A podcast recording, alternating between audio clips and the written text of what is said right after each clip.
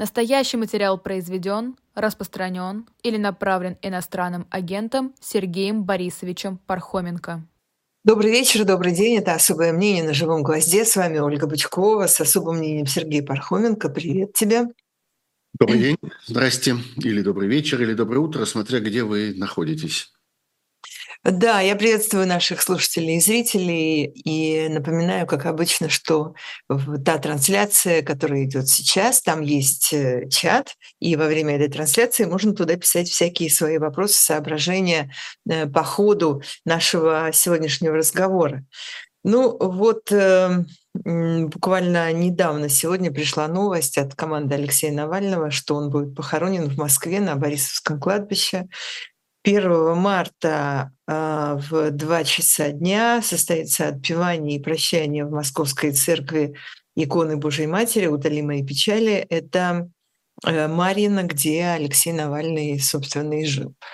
И, в общем, э, эта эпопея не то чтобы можно считать ее завершенной, может быть, она как раз наоборот все только начинается, но что бы ни происходило, по какой причине бы ни происходили эти адские отказы в предыдущие несколько дней, о которых писал, например, а, э, Иван Жданов, э, когда ни один зал, ни, ни, ни кладбище, ни залы, ни какие-либо учреждения не пускали а, в Москве а, соратников Алексея Навального для того, чтобы организовать церемонию похорон и прощания.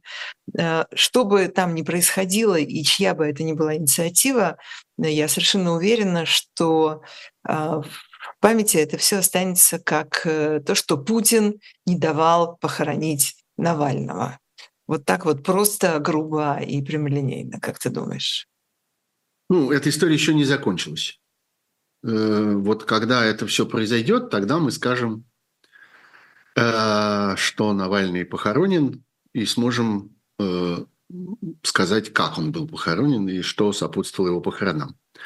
Пока все возможно, и э, мы с вами знаем массу разных случаев, когда в последнюю минуту и в гораздо менее острых, я бы сказал, и ответственных ситуациях случались какие-то неожиданные обстоятельства, какие-то технические сбои, катастрофы, просто какие-то отказы и так далее. Все может еще продолжаться и дальше, если э, убийце в Кремле Владимиру Путину покажется, что он недостаточно еще поиздевался над Навальным, а теперь уже и над его телом и его памятью. Ну, э, то, что мы называем похороны Навального, то на самом деле состоит из трех частей, должно состоять. Есть, собственно, кладбище, кто-то должен выкопать могилу, куда будет опущен гроб, и на эту могилу будут положены цветы. Э, есть э, религиозный обряд, православный, отпевание, для этого нужен храм. И есть гражданская панихида, прощание, куда, нет никаких сомнений, огромное количество людей хотело бы прийти в Москве.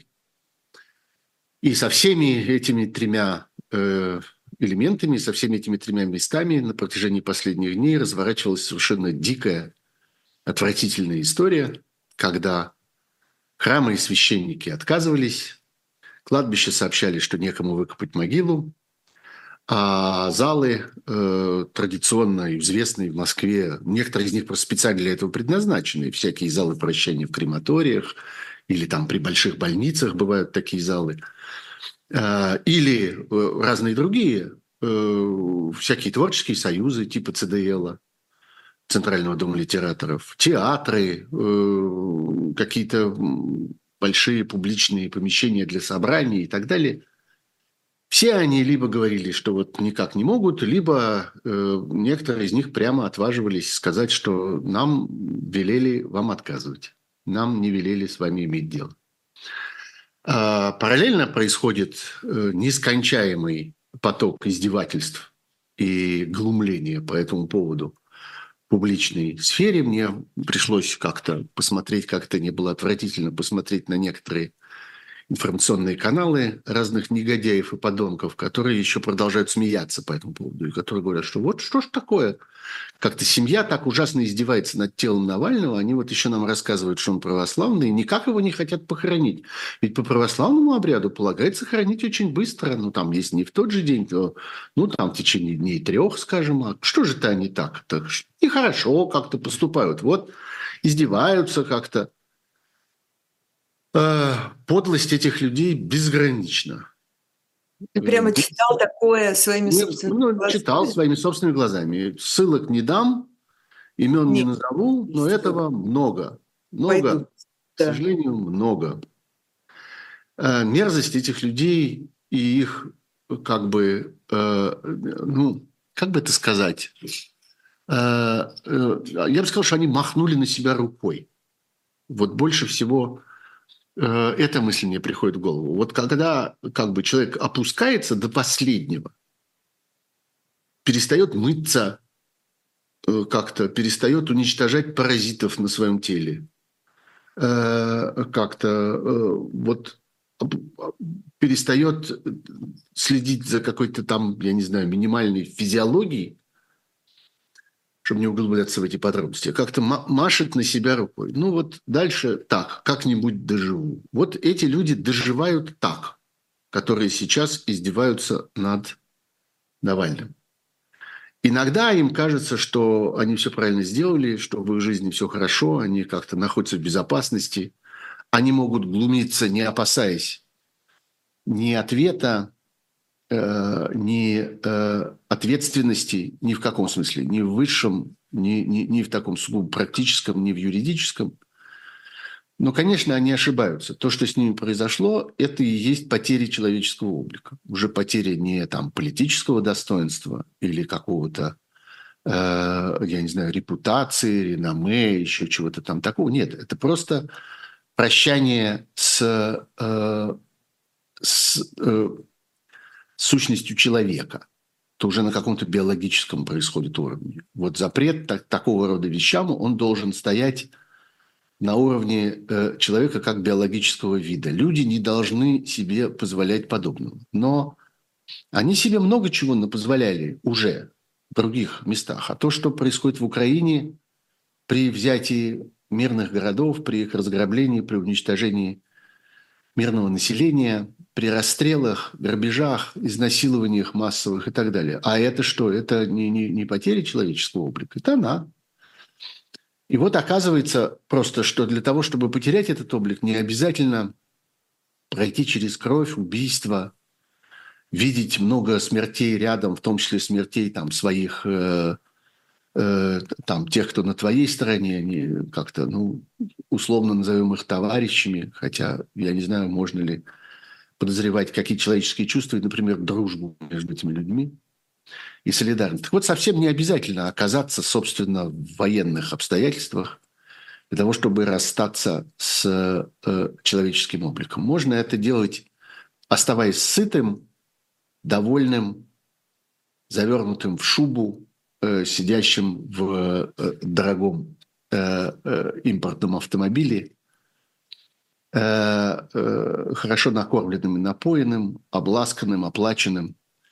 А человеческое все ушло из этих людей. Вот, собственно, что мы и наблюдаем. К сожалению, история не закончилась. Я бы очень хотел сказать, что уф, мы можем выдохнуть хотя бы по этому поводу. Есть и кладбище, есть и церковь. По-прежнему, кстати, никакого места, как я понимаю, для гражданской панихиды нет. И предполагается, что все те, кто захотят попрощаться с Алексеем, они придут в этот самый храм «Утоли моей печали», э, э, иконы Богоматери «Утоли моей печали» в Марине. Я не знаю, что это за храм, я там никогда не был. Ну, подозреваю, что он не очень большой. Откуда там взяться большому? Вот. Э, и что там люди смогут попрощаться. Ну, посмотрим, как это будет, если это произойдет. Тем временем люди, которые не поленились, скажем, поехать на Борисовское кладбище в эти дни, вот последние там, собственно, сутки, сообщают, что там идет лихорадочный монтаж видеокамер на всех столбах, воротах, дверях и окружающих заборах, э, и на автостоянках, потому что э, э, каратели намерены использовать это, если там действительно произойдет что-то, намерены использовать это для того, чтобы продолжить регистрацию и распознание потом э, сторонников э, бунтовщика Навального. Мы знаем, что это происходило в первые дни после его гибели, когда люди приходили положить цветы к разным памятным местам Москвы, к, в частности, к памятникам жертвам политических репрессий, к камню на Лубянской площади. И тоже требовали документы, допрашивали, фотографировали, потом приходили домой и так далее. Ну вот теперь это все, по всей видимости, продолжится на похоронах, если они действительно произойдут. А, и если удастся таки это организовать так, как это выглядит сегодня. При этом в это впутывается еще и еще один совершенно чудовищный мотив, что, оказывается, нужно отложить это до после обращения э, диктатора Путина к кому он там собирается обращаться, я уже не помню. Ну, в общем, собирается он обратиться с ежегодным посланием, и это должно произойти завтра. Э, и ни в коем случае параллельно не должны произойти все эти события, связанные с похоронами э, убитого им Алексея Навального. Это, так сказать, совпадение, это иллюстрация к его речи. Ни в коем случае не должна быть явлена публике. И чтобы, например, мировые телекомпании не передавали эти кадры э, в стык. Вот здесь разговаривает Путин, а вот здесь хоронят убитого им деятеля политической оппозиции. Все равно так и будет в результате. В результате так и будет, только чуть позже. И это будет вот разнесено во времени, потому что, значит, вот послание должно быть 29 февраля, а похороны произойдут не раньше первого. Э, если произойдут, опять же, э, до тех пор, пока это случится, нельзя быть уверенным. Вот. Что ты думаешь, что ты думаешь э, по поводу всего этого рассказа Марии Певчих о переговорах о обмене и выдаче Алексея Навального на Запад? За эти дни накопилось довольно много уже информации. И вопрос не только в рассказе Марии Певчих, который был, конечно, очень ярким, и э, в нем было много нового. Но с тех пор было много разных публикаций, в том числе в западных медиа, и в немецких, и в британских. А, и стало известно много всяких подробностей. Из этого из всего складывается некоторая картина, на мой взгляд. Картина складывается такая. А, на протяжении последних двух лет шла интенсивная работа для того, чтобы э, убедить, в частности, германские власти, которые оказались здесь в центре событий, согласиться на э, так называемый гуманитарный обмен, на обмен на Навального – Э, убийцы, террориста, который э, после того, как он совершил свое убийство в Берлине, вот этот самый Красиков, э, был там найден, пойман. Кстати, его идентификация, его разоблачение, и, во всяком случае, например, его имя было известно именно благодаря российским журналистам-расследователям, и в частности тем, кто работал непосредственно с Алексеем Навальным, Христо Грозев и другие его коллеги – а, так вот, этот человек был найден, обнаружен, разоблачен и осужден пожизненно и отбывает этот пожизненный срок в одной из берлинских тюрем. И Германия совершенно не собиралась его ни на кого обменивать. А, но вот на протяжении последних двух лет шла большая переговорная, дипломатическая и активистская работа для того, чтобы получить согласие той стороны, немецкой стороны, а потом и американской стороны, потому что речь идет об обмене еще и на двух э, заложников граждан Соединенных Штатов, которые содержатся в России, Пол Уиллан и Иван Гершкович, журналист, абсолютно без, без, беззаконно и без всякого повода арестованный в Москве. И, по всей видимости, если э, вот сложить все эти источники и все свидетельства, эта половина работы закончилась успешно удалось добиться того, что та сторона, то есть сторона как бы располагающая, э, как бы ведущие переговоры оттуда, немецкая и американская, были бы согласны на этот обмен. А, э, и было совершенно очевидно, что э, Путину очень нужен этот убийца. о чем он много раз говорил, последний раз действительно говорил очень ярко и отчетливо, и нагло, и откровенно в интервью э, Такеру Карлсону. И, в общем, совершенно понятно, зачем он ему нужен. Есть много всяких разговоров, что они там лично знакомы или что-то такое. На мой взгляд, это не имеет абсолютно никакого значения, а имеет значение другое. То, что мир наводнен такого рода путинскими убийцами.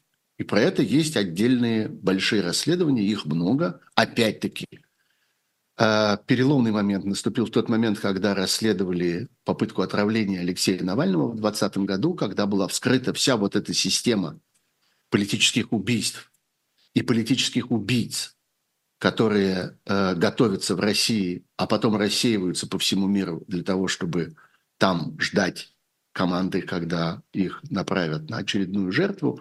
И с тех пор было еще много таких расследований. Вспомните все, что писал тот же Христо Грозев, что писал ФБК, важные истории, проект эм, э, «Инсайдер» и другие российские медиа об этой международной системе э, убийц, э, устроенной Россией. Э, сейчас они все ждут. А им всем важно понимать, а что будет, если вот э, ты исполнишь приказ, а потом засыпешься? Что тебя тогда ждет? И, конечно, если бы удалось Путину раздобыть себе Красикова, так или иначе, то это было бы очень важным посланием всем этим убийцам, что, ребята, все в порядке, можете не волноваться, можете убивать, по нашему приказу. Своих не, своих не бросаем. Мы вот во всяком... Мы, я бы сказал, таких не бросаем. Своих, не своих – это другой вопрос. Мы вот вас будем, вот конкретно вас, будем вытаскивать. Э, ну, в конце концов, и, можно сказать, и после предыдущих известных политических убийств, ну, например, убийство э, Литвиненко в Лондоне, тоже ведь э, никакие исполнители не сидят. В результате так ли, иначе ли, но удалось исполнителей э, спрятать в России. И они, в общем, ведут унылую, но в этом смысле безопасную жизнь, ну, до тех пор, пока ситуация радикально не изменится, и тогда они ответят за свои убийства. Ну, не все из них, кстати, живы уже. Та же история со Скрипалями, Э, и их убийцами, которые были найдены, разоблачены э, и прикрыты в России, хотя все знают теперь их имена. Вот. В общем, почему, почему это нужно Путину, понятно. Э, как удалось убедить немцев и американцев, тоже понятно. Непонятно последняя вещь. А что, собственно, думает Ротшильд? Помните эту, этот старый анекдот про то, что Сарочка уже согласна, осталось уговорить Ротшильда? Да, Очень да. трудно рассказывать анекдоты в этот момент и как-то шутить по этому поводу, но, к сожалению, ситуация именно такая. Потому что абсолютно неясно, каково было отношение к этому российской стороны. И во всяком случае, собственно, Путина, понятно, что решение, постольку, поскольку речь идет о Навальном, решение принадлежит персонально ему – на этот счет нет никаких ясных э, свидетельств. И даже в том, что говорит Мария Певчев, их там тоже нет. Она говорит о том, что вот ей стало известно от третьих лиц, что будто бы Абрамович говорил об этом с Путиным, как он говорил, когда в точности он говорил, что именно он говорил, неизвестно никому, в том числе Марии Певчих – она, Мария Певчих, и я подозреваю, что не она одна, а и другие сочувствующие этому процессу люди обращались к Абрамовичу, и Абрамович на эти вопросы не ответил. То есть даже и про эту историю мы не знаем никаких подробностей. Не знаю. Ну и совершенно непонятно, а, если а, договаривались об обмене, то почему нужно было его убивать? Или договаривались и не договорились. Вот. А э, дальше, дальше начинаются, собственно, наши предположения. Да, дальше начинаются наши предположения, ты совершенно права, о том, а как, собственно, связан факт гибели Алексея Навального, убийства Алексея Навального. Мы прекрасно понимаем, что он умер не сам по себе, а он был замучен в этой тюрьме тем или иным способом. Способ, наверное, еще предстоит установить. И, наверное, теперь, когда тело есть э, в распоряжении семьи. Кстати, интересно, в какой мере, я не знаю, в какой мере оно в распоряжении семьи, вот физически, технически. Есть ли у родственников Алексея Навального возможность, например, получить какие-то образцы, скажем, образцы тканей, волос и так далее, что было бы очень важно для проведения дальнейшей экспертизы. Ведь его же, так сказать, юридически выдали семье, а выдали ли его технически, ну, откровенно говоря, я не знаю, где в точности тело сейчас хранится и возможно ли это. Ну, наверное, во время похорон можно будет так или иначе в какой-то момент это сделать. А если это тело действительно окажется как бы вот доступности для такого рода манипуляций. Вот, но э, так вот, мы не знаем сегодня, и дальше мы можем только предполагать, почему эти моменты э, э, совпали во времени. Опять, что касается там договоренности о конкретном числе, о конкретном дне, что вот такого-то числа будет обмен и так далее, все это предположение. Есть понимание, что была принципиальная договоренность с той стороной, а, а про эту сторону ничего мы не знаем, российскую я имею в виду. Ничего достоверного мы не имеем. Даже если были какие-то там заверения от каких-то чиновников или каких-то переговорщиков, которые с российской стороны это вели, но мы понимаем их цену этим заверениям. В любую секунду можно сказать, что вы нас не так поняли, или что ситуация изменилась, или что обстоятельства теперь другие. Мы получили ясный сигнал, приказ, поэтому мы не можем исполнить всего того, что мы говорили. В общем, это стоит все недорого. Вот. Э, почему? Я лично здесь считаю вполне э, разумной версию э, ФБК и Марии Певчих, которая говорит о том, что э, Путин как бы решил таким способом, поразительным образом, улучшить свою позицию в этих переговорах. Ему по-прежнему нужен Красиков, но ему по-прежнему невозможно себе представить, что он отдаст его, э, отдаст за него Навального, живого. До сих пор ему говорили, Красикова только за Навального. Больше никак вам его выменить не удастся. Э, Путин принял это за вызов и таким способом, убив Навального, поставил ситуацию как бы в, в другое положение. Что нет, этот разговор больше продолжаться не будет. Э, да, Красикова, но не за Навального, а за кого-нибудь другого. Потому что никакого Навального больше нет. И бессмысленно дальше про это разговаривать. Кроме того, ну, в конце ну, концов... Честно говоря, как-то мне эта версия кажется, ну, мягко говоря, недостаточно. Мне кажется, вполне достоверной. Мне кажется, ну, во всяком случае, вполне соответствующей тому, что мы предполагаем о том, как устроена так сказать, как устроены привычки и привычные методы Путина. Кроме того, ну, в конце концов, это обычная, э, обычная тактика террористов, удерживающих заложников. Нужно это для начала убить какое-то количество заложников для того, чтобы продемонстрировать свою решимость, свою свирепость, свою безжалостность, э, свою готовность, так сказать, э, свое безразличие к возможному, возможной будущей ответственности и так далее. Так поступали э, в любых крупных историях, я не знаю, хоть, без, хоть на Беслан посмотрите, они тоже убивали заложников для того, чтобы подчеркнуть, так сказать, свою решимость. Или любые истории там с серьезными крупными захватами самолетов, э, зданий всяких и так далее. Тоже там часто все начинается с убийства какого-то количества заложников. Я совершенно убежден, что Путину невозможно было себе представить, что он отдает Навальному.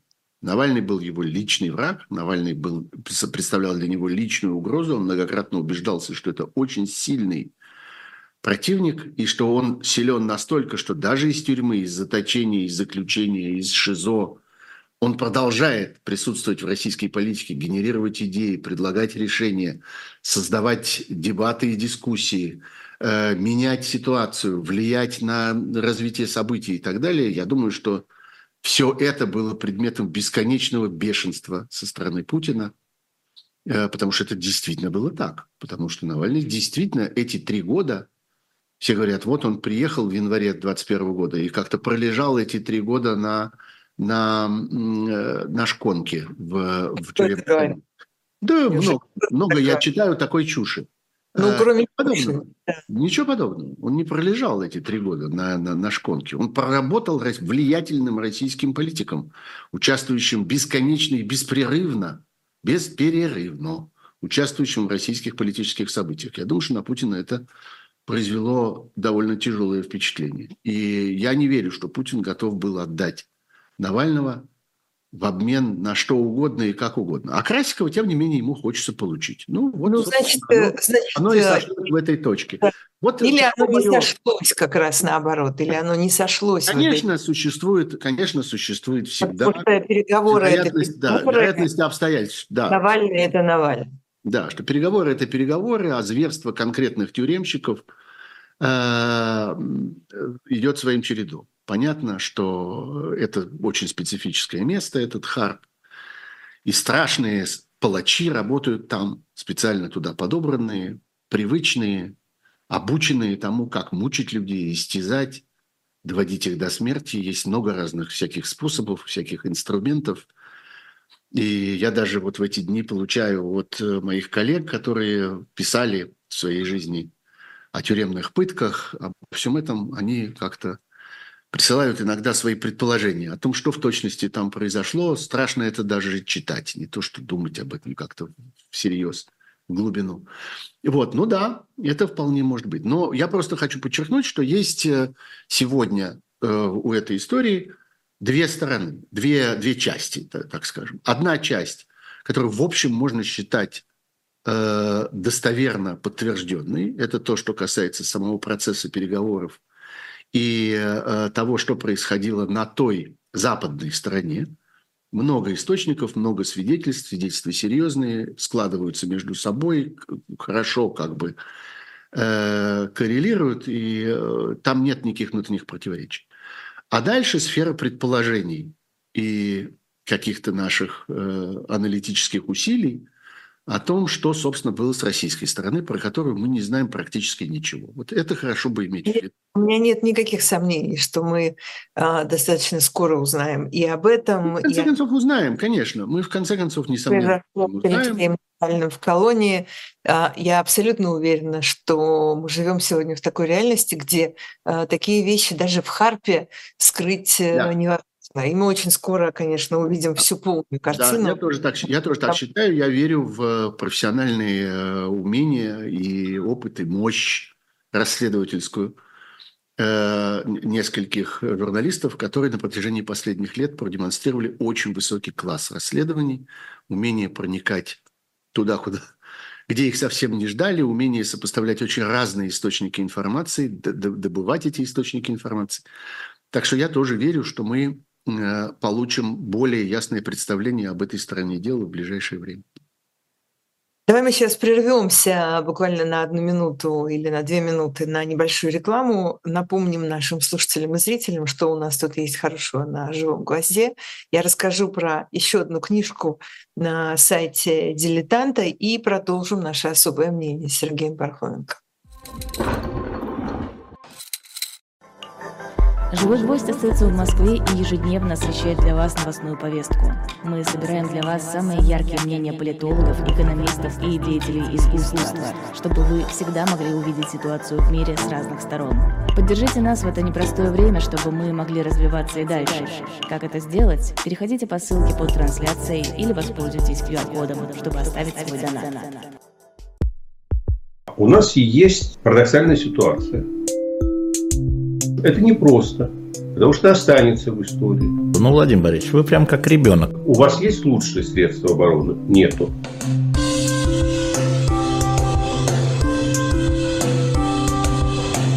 Мы же не живем в России просто так.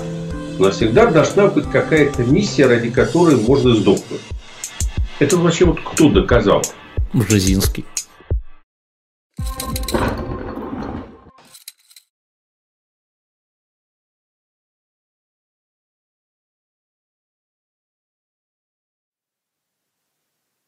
Книжка, которую вы уже видите или сейчас увидите на своих экранах, это э, книга «Последние дни Сталина. Реконструкция Джошуа Рубинштейна. Тех событий, которые происходили до и сразу после смерти Иосифа Сталина и как э, они изменили ход истории XX века. В аннотации написано, что внезапная болезнь и смерть Сталина в марте 1953 года для многих оказалась полной неожиданностью. Тиран был полон грандиозных замыслов, он готовился бросить вызов новоизбранному президенту США Дуайту Эйзенхауэру, у себя в стране инициировал э, жестокую кампанию против советских евреев, после чего собирался провести чистку в рядах высшего руководства Компартии. Э, все эти события мы знаем, но э, автор собирает множество подробностей, рассказывает о противостоянии Берии, Маленкова, Хрущева, сравнивает свидетельства очевидцев и опубликованные официальные версии, все это вот в этой книге «Последние дни Сталина», которую вы, как обычно, можете найти уже прямо сейчас на сайте shop.diletant.media. Там можно и заказать, э, и ознакомиться подробнее, ну и посмотреть, что там есть еще интересного, а там, конечно, это есть. Вернемся к живому гостю, э, к особому мнению Сергею Пархоменко. Приговор Олегу Орлову. А, абсолютно та же схема, что, э, что э, была в предыдущих случаях. В предыдущем, прежде всего, случае с Борисом Кагарлицким. И... А он был один такой с Борисом Кагарлицким? Что, прости? Вот он был именно такой один с, э, по этой схеме? Нет, таких случаев, таких случаев было несколько. Что я имею в виду под этой схемой? Когда mm. после апелляции следует, э, наоборот, усиление приговора и очень существенное. Это не самое главное в этой истории. Сравнительно, после сравнительно да, мягкого... Сначала сравнительно мягкий, сравнительно мягкий, даже да. я бы сказал, удивительно мягкий приговор – Резко все, поднимается планка. Да, все пытаются понять, а, собственно, а почему вот как-то чудовище разжало свои челюсти, и почему человек отделался штрафом, когда, например, в случае с Королицким штраф был просто огромный.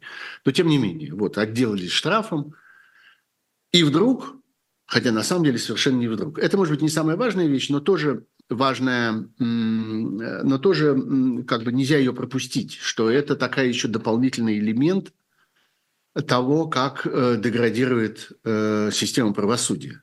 Когда людям говорят, не пользуйтесь вашим законным правом апеллировать.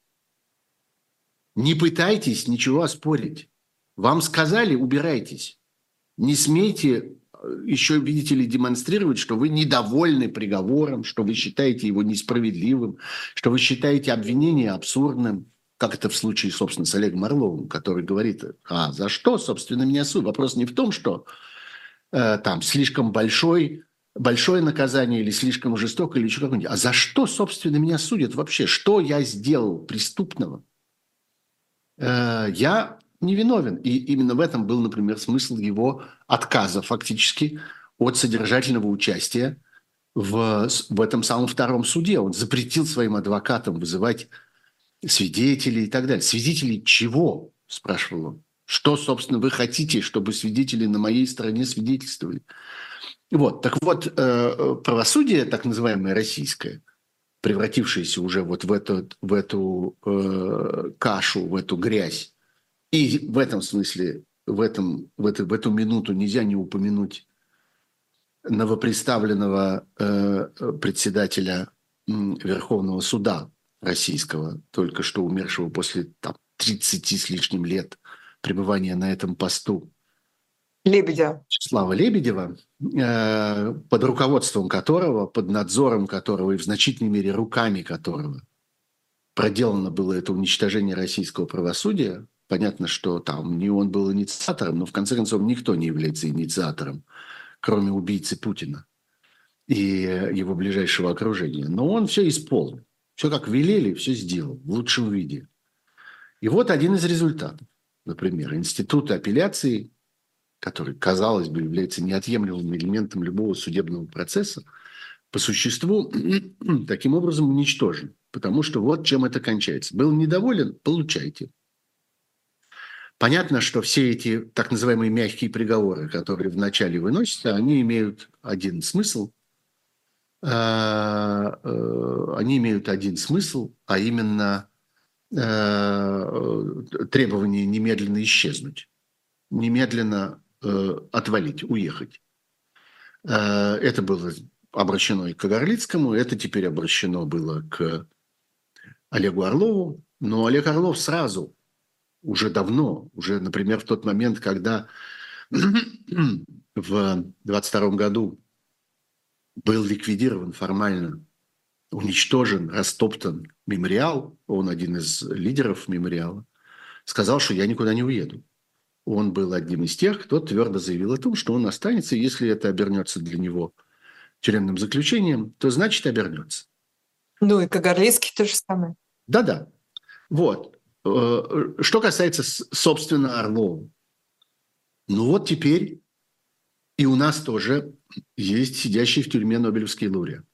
В Беларуси есть Олег Беляцкий. Хочу напомнить, что Нобелевская премия мира в 22 году была вручена трем, э, трем получателям украинскому противозащитному э, сообществу за права человека, Олесю Беляцкому, белорусскому правозащитнику и мемориалу. Ну вот, э, украинским коллегам ничего не грозит, как-то прямо скажем. Как-то нет никаких оснований считать, что у них будут какие-то неприятности. Они живут в стране, где их деятельность очень ценят и любят. А Беляцкий сидел еще до Э, находился в заключении еще до присуждения ему премии, мы уже ее присудили, когда он был политзаключенным. Теперь в России Олег Орлов, один из руководителей мемориала, в целом один из руководителей важнейшего элемента. Мемориал, напомню, был такой, таким конгломератом. Он не был э, пирамидально устроен. Не в том смысле, что вот есть какой-то верховный мемориал, а у него есть там какие-то отделы, службы там, или, или комитеты. Нет, мемориал был э, сообществом Э, организаций. Одной из них был правозащитный центр, которым руководил, одним из его важнейших руководителей был Олег Орлов. К ним отдельно применялись все эти меры, их там объявляли нежелательными, и всячески их третировали, тоже закрывали, судили, э, распускали, аннулировали и так далее. Но все это, несомненно, имеет отношение к мемориалу. Олег Орлов был одним из, тем, из тех, кто, собственно, получал Э, э, эту медаль и э, эту Нобелевскую премию мира. Это очень высокая честь. И теперь он, ему 70 лет, и теперь он будет бороться со смертью в, и с угрозой гибели непосредственно, конечно, ему, как всякому немолодому человеку, не самого лучшего здоровья, будет бороться с угрозой гибели в колонии. Колония не самого жестокого, не самого страшного режима, но понятно, что при желании в любой колонии можно к конкретному заключенному применить разные условия и усилия для того, чтобы превратить его жизнь в ад. И мы таких примеров знаем немало, в том числе и в колониях общего режима. А, важно понимать, что э, Олег Орлов получил свой приговор ни за что. Вот просто совсем ни за что. Э, с ним, пожалуй, может сравниться только Горинов. Вот там это, ну, собственно, все эти политические приговоры, они, несомненно, абсурдные, они несправедливые, они бес, бесчеловечные бессовестные. Но э, вот Горинов получил свой срок за то, что он э, во время официального заседания э, муниципального собрания районного стал обсуждать целесообразность проведения детского конкурса Э, во время войны. Вот за факт обсуждения в официальной обстановке, совершенно корректного, разумно устроенного, он получил свой срок. А Олег Орлов получил свой срок за статью, опубликованную в одном французском издании, впоследствии там переведенную на русский, опубликованную по-русски тоже, в которой он высказывает свои мысли относительно политического развития России, развития российского общества и угрозы возникновения фашистской идеологии, фашистских практик в России. Это аналитическая статья, это его взгляд, это его анализ ситуации, его представление о добре и зле, не более того. Он не выдал этим никаких секретов, он не э, нанес этим никакого ущерба никому, кроме того, что сказал правду. Оказывается, правда квалифицируется, ну, что значит оказывается, мы как-то хорошо это знали и так. Ну, вот как-то да, это уже давно. На этом примере, да, мы видим теперь на этом примере, что просто правда, просто разумная, спокойная оценка ситуации квалифицируется как дискредитация, квалифицируется как оскорбление, как нанесение ущерба государству – а, и всякое такое, и наказывается лишением свободы и угрозой смерти, постольку, поскольку смерть угрожает немолодому человеку в тюрьме. А, вот, э, собственно, что можно сказать на эту тему. Э, очень многие лишено возможности. Прости, я закончу с этим. Конечно, очень важно, что это стало возможным после долгих лет подготовки, технической подготовки российского общества, создания всей системы наказаний и, э, так сказать, карательного сыска, карательного надзора в отношении тех, кто позволит себе высказать какую-то поддержку или какое-то сочувствие, или какую-то солидарность с человеком, который подвергается вот таким политическим преследованиям. И, конечно, мы видим, что щели законопачены очень плотно, и российское общество оказывается в условиях, когда никто не может по существу там на месте выразить свою солидарность. И для этого, еще раз повторю, это моя обычная мысль, но я считаю важным, чтобы все про это помнили. Для этого Путин держит в России громадную карательную армию, большую, чем в Украине. Она не участвует в войне в Украине.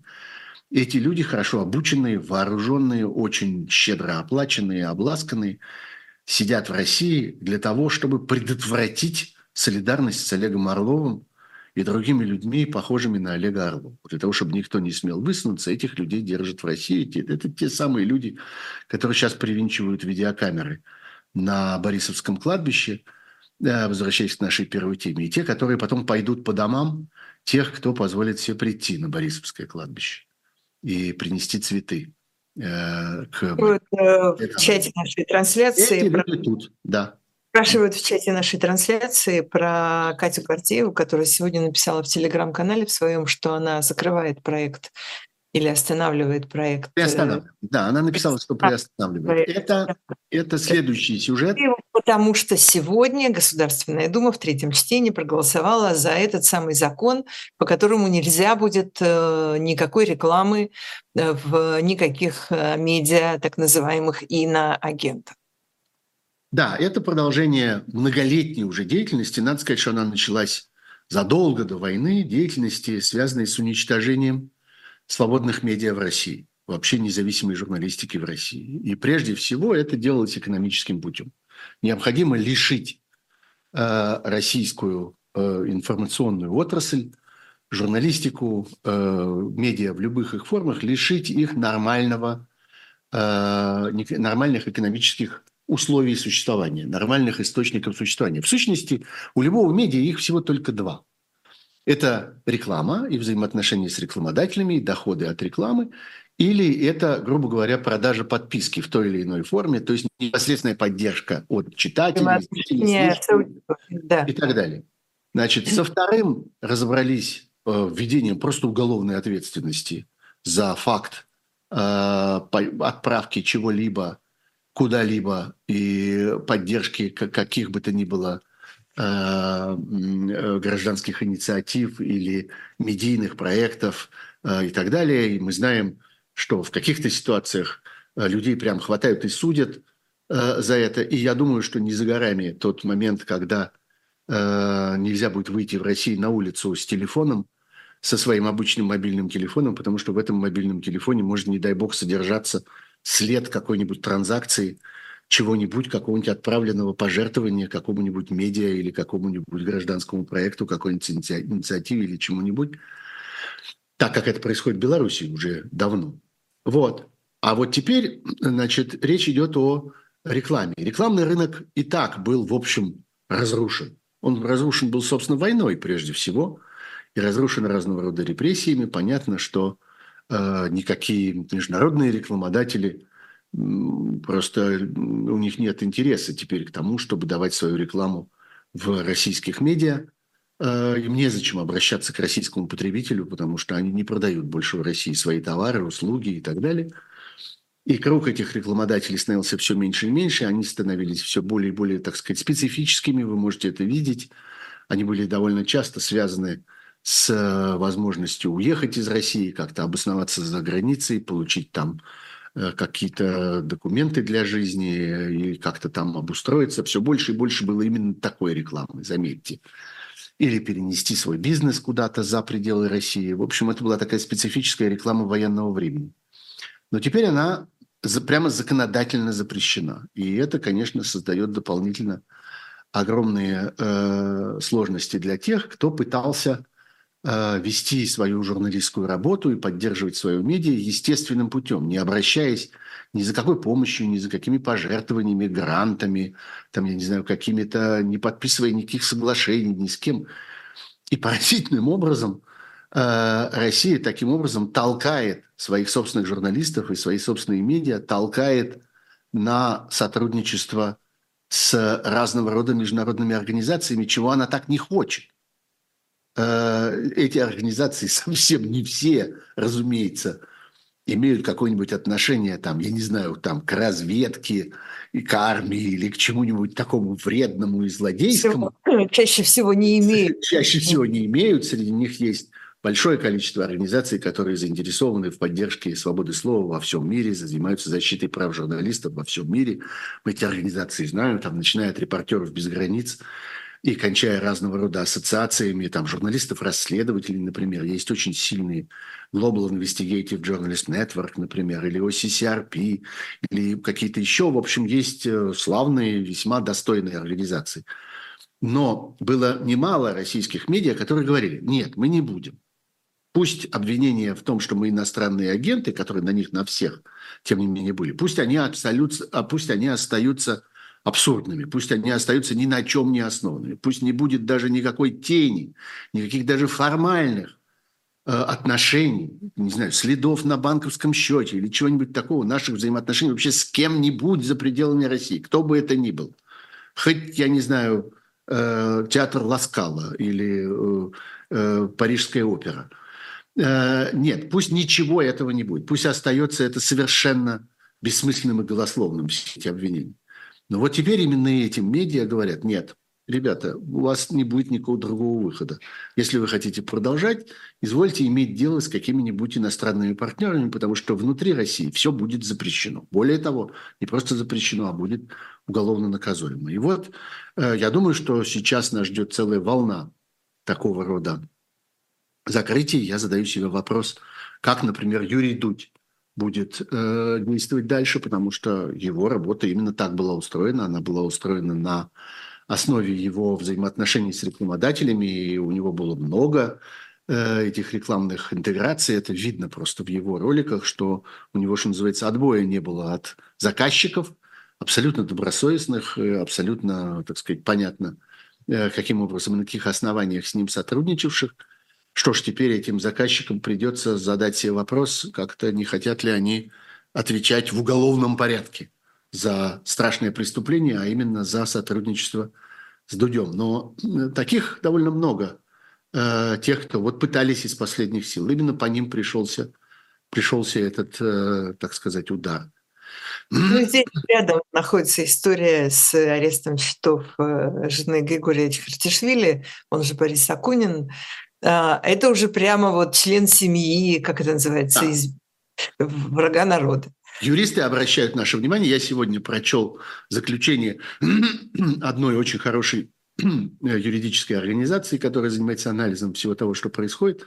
Они обращают внимание на этот э, случай как на прецедент того, что арестовывается имущество члена семьи, врага, так сказать, путинского, путинского режима, и э, это делается с вполне очевидным прицелом на дальнейшую конфискацию. Кстати, в данном случае это носит довольно анекдотический характер, потому что, э, насколько мы знаем от самого Григория Чкартишвили, на этом счете никаких денег не было. И все истории про 6 миллионов, которые там лежат и заблокированы, это, конечно, ложь и абсурд, потому что на самом деле это форма блокировки. Вот те, у кого блокировали деньги – Они знают, как это делается. Вдруг на твоем счету образуется долг гигантский, висит громадный минус. У кого там 10 миллионов, 50 миллионов, может быть, любая совершенно произвольная цифра. И таким образом счет оказывается заблокированным, потому что он как бы ушел в отрицательную сторону, и любые деньги, которые туда попадают, они должны поступать в уплату этого воображаемого долга. Вот так, собственно, произошло и с э, Эрикой Чхартишвили, женой Григория Чхартишвили, э, которая вдруг обнаружила на своем счету вот этот гигантский минус. Неизвестно, откуда эти 6 миллионов минуса. А на самом деле этот счет, семья Чхартишвили довольно давно уже живет за пределами России. Единственное, зачем он был нужен, поскольку у Эрики была минимальная, по-моему, 22 что ли, тысячи рублей, писал Григорий Хартишвили, пенсия, то вот, ну, должна же эта пенсия куда-то приходить. Вот она приходила на этот счет и, собственно, там и застревала. Можете сами посчитать, сколько нужно лет для того, чтобы из 22 тысяч накопилось 6 миллионов. 22 э, тысячи в месяц. Вот. Вот детей не хватит. Ну да, вот. Короче говоря, да, э, это, ну, сама по себе операция абсурдная, но как прецедент очень опасная. Потому что, да, действительно, вот эта история, о которой мы говорили, собственно, в прошлый раз с новым законом о конфискации имущества, при этом по совершенно абсурдным, выдуманным причинам, по закону может быть конфисковано только имущество, которое непосредственно использовалось для совершения преступления или что-нибудь такое. Но, как мы понимаем, исполнители не забивают все голову этими подробностями, как-то они готовы любое имущество конфисковать. В данном случае, вот, например, банковский счет жены – и э, таким образом э, вот нарабатывается э, практика, так сказать, как, собственно, это будет происходить. Вот так. В частности, с использованием имущества членов семьи, жен, мужей, детей, родителей, а там уж, глядишь, и до более отдаленных родственников докопаются. И, конечно, совершенно прав Э, Григорий Картишвили, который э, э, реагирует на эту ситуацию призывом быть очень осторожными и внимательными. Например, ни в коем случае не ездить в Россию ни самим врагам путинского государства, тем, кого путинское государство назвало, так сказать, нарекло своим врагом, а и преступникам абсолютно произвольно, от слова «произвол», ни их родственникам, потому что понятно, что сеть там расставлена и ждут, так сказать, э, кого бы можно было уцепить в качестве заложника, и с удовольствием, с готовностью будут этих родственников там вылавливать, вылавливать и держать там для того, чтобы иметь дополнительный инструмент давления, иногда очень жестокого, на самих тех, так сказать, кого ненавидит путинский режим. Ну вот Александр Пострыкин сегодня как раз сказал, что в интервью ТАСС, что вот эти артисты, которые уехали, а потом захотели бы вернуться, то вот они предатели, и с ними будут разбираться там, и их ждет наказание, и всякое такое, они неблагонадежные. Вот прямо обрисовал ну, всю подоплеку. Это не, это не частный случай. Два, например. Это не частный случай, это линия выбранное э, путинским террористическим государством. Вот так оно э, поддерживает единомыслие, единогласие и отсутствие какого бы то ни было протеста внутри себя. У нас осталась буквально одна минута, но есть такая большая важная тема. Может быть, мы э, более подробно поговорим об этом в следующий раз. Э, все эти нынешние разговоры о том, что э, войска да. Европейского государство или страна-то могут э, непосредственно принять участие в войне в Украине. А, я скажу, я скажу одну короткую вещь. Президент Макрон... Очень короткую, да, а потом длинную в следующий раз. Угу. Президент Макрон э, наиболее активно высказался на этот счет. Он очень ясно сказал недавно на э, встрече э, лидеров натовских стран – сказал о том, что э, невозможно допустить, чтобы Путин имел успех в этой военной авантюре, потому что это приведет только к следующей войне. Они постепенно начинают это понимать, что это война не с Украиной, а война с Европой. Они понимают, что за это придется платить за э, поддержание безопасности в этой ситуации гораздо большую цену, чем они платят сейчас. Самое важное во фразе Макрона – это, как ни странно, фраза «пока на этот счет нет консенсуса». Это означает, что переговоры на этот счет происходят. Раз известно, что нет консенсуса, значит, это обсуждается. И это уже очень важно. Обсуждается и внутри этих стран, ну, скажем, министр Э, министр обороны э, французский выразил свое неполное согласие с мнением президента и сказал, что речь идет там только о каких-то технических специалистах, которые могут оказаться в Украине. Но, тем не менее, дискуссия идет, тема эта началась, она будет продолжаться, и это уже очень важный поворот. Еще несколько месяцев тому назад невозможно было себе представить ничего подобного. А теперь это практика современной политической жизни э, в Европе, и, по всей видимости, не только в Европе. Закончим на этом. Спасибо большое. Это Сергей Пархоменко. Особое мнение на живом гвозде. Всем спасибо, кто нам писал, смотрел. Счастливо. До встречи. Пока. Всего хорошего. До свидания.